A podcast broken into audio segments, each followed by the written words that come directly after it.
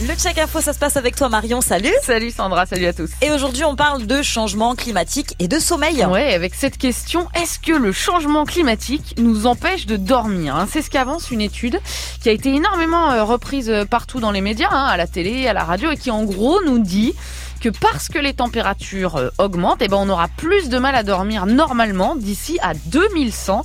Les chercheurs ont calculé qu'on pourrait perdre 58 heures de sommeil par an d'ici à 2099. En gros, pour les gens qui dorment 7 heures par nuit, par exemple, bah, ça fait quand même l'équivalent de 8 nuits. Oula. Et est-ce que c'est fiable cette étude Alors, a priori, euh, oui. D'abord parce qu'elle a été menée par une université hein, et pas par un sombre institut euh, privé. C'est mhm. l'université de Copenhague au Danemark.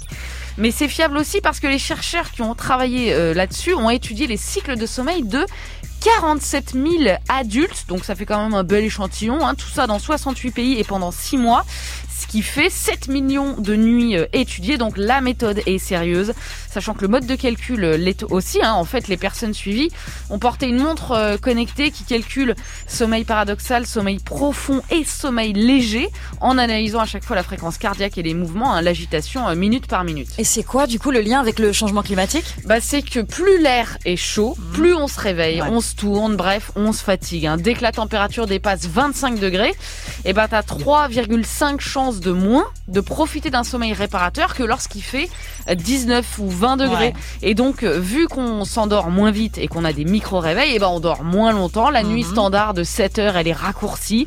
Et c'est comme ça que les chercheurs ont établi leur chiffre de 58 heures de sommeil perdu par an euh, d'ici à 2100 en partant du principe que si la température globale de la Terre augmente de 3 degrés, bah, les nuits aussi seront plus chaudes fatalement. Bon, mais à part le fait que c'est désagréable, hein, Marion, on est bien d'accord, c'est quoi les conséquences? Alors les conséquences, c'est d'abord des conséquences euh, sur la santé mentale, hein, avec de la dépression par exemple, c'est des conséquences sur les capacités cérébrales. Quand on est fatigué, on analyse moins bien notre environnement et tout ce qui se passe autour de nous. Donc ça veut dire aussi baisse de vigilance, hein, de, réactivité, par exemple au volant ou au travail. Donc augmentation possible des accidents. Et puis dernier point, quand on est fatigué, bah, on se défend moins bien. Le corps met toute son énergie à rester euh, éveillé le jour et c'est autant d'énergie qui n'est pas utilisée pour renforcer le système immunitaire. Donc conséquence, on a plus de chances de tomber malade. C'est ce que nous dit euh, cette étude qui, euh, en réalité, vient quand même confirmer ce que d'autres études euh, disaient déjà depuis quelques années, mais sans avoir testé hmm. autant de personnes pendant autant de temps. Merci beaucoup, Marion. On réécoute ta chronique sur move.fr et on se retrouve la semaine prochaine. Yes, et dormez bien. Oui, merci. Bye bye. ciao.